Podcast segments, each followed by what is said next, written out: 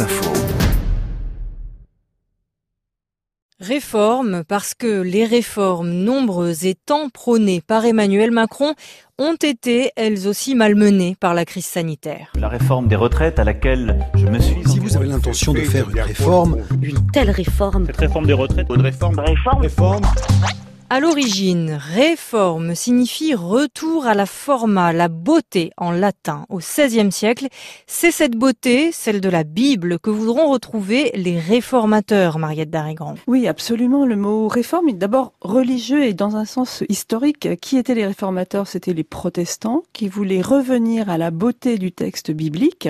Donc ils ont voulu débarrasser la religion de son luxe euh, censé acheter Dieu. C'est très important ce geste-là parce que la réforme veut dire sobriété, vérité, et puis ça a changé complètement la face du monde chrétien. Réformer, c'est marquer un avant, après, et la réforme, c'est donc la grande réussite quelque part d'un parcours politique. Oui, il voudrait marquer l'histoire autant que la réforme l'a fait, mais en fait c'est un nom de métier comme un médecin parlerait de scanner ou un, cuisinier de fond de sauce. Donc ça fait partie du métier politique quotidien, de leur travail. Le problème c'est que c'est ça devient un mot très galvaudé et qui en réalité, surtout aux yeux du public, prend un sens très négatif parce qu'il s'est passé autre chose dans l'histoire bien plus tard.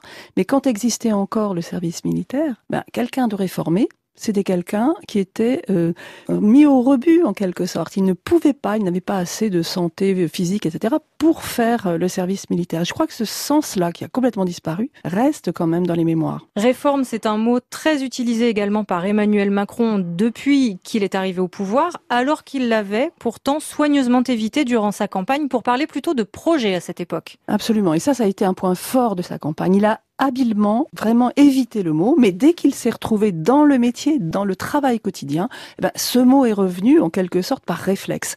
Et c'est très ennuyeux parce que à ce moment-là, le travail réel, colossal que font les politiques, n'est plus entendu et on entend simplement la perte, le sentiment d'être attaqué, voire mis au rebut.